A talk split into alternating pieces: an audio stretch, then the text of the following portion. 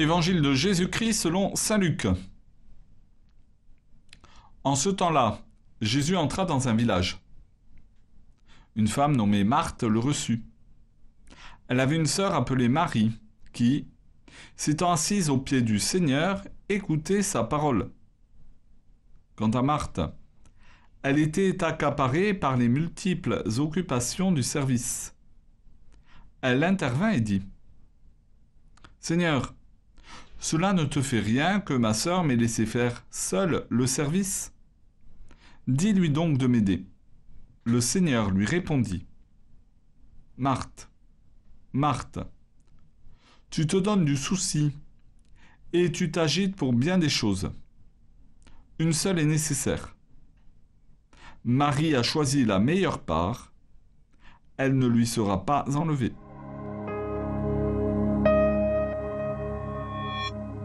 Marie et Marthe vivent toutes les deux la charité.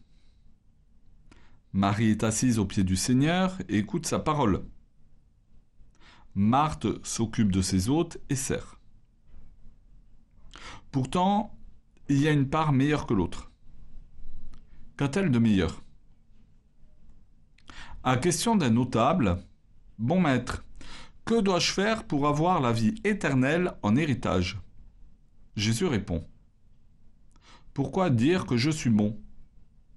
Personne n'est bon, sinon Dieu seul.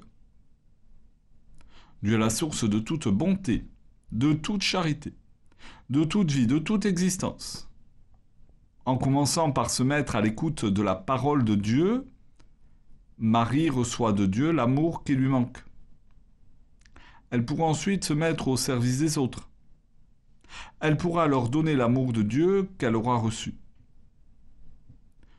En commençant par servir et s'activer, Marthe donne généreusement l'amour qu'elle a en elle, en ne se mettant pas d'abord à l'écoute de la parole de Dieu.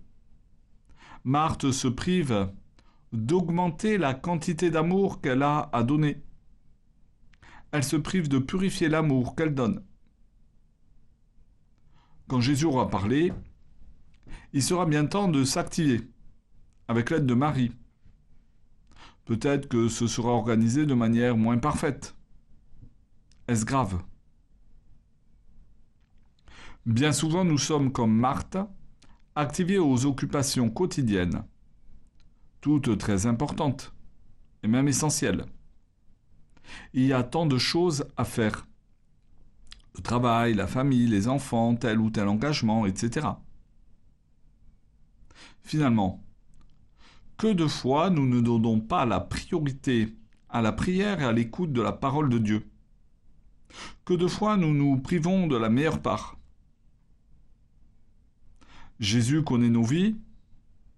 Il sait que notre semaine a été organisée sur sept jours. Il sait que nous avons besoin de prier. Nous avons certainement bien peu d'excuses valables pour reléguer la prière en deuxième troisième ou dernière position dans nos journées. Jésus nous dit, cherchez plutôt son royaume, et cela, manger, boire et toutes sortes de besoins vitaux, vous sera donné par surcroît.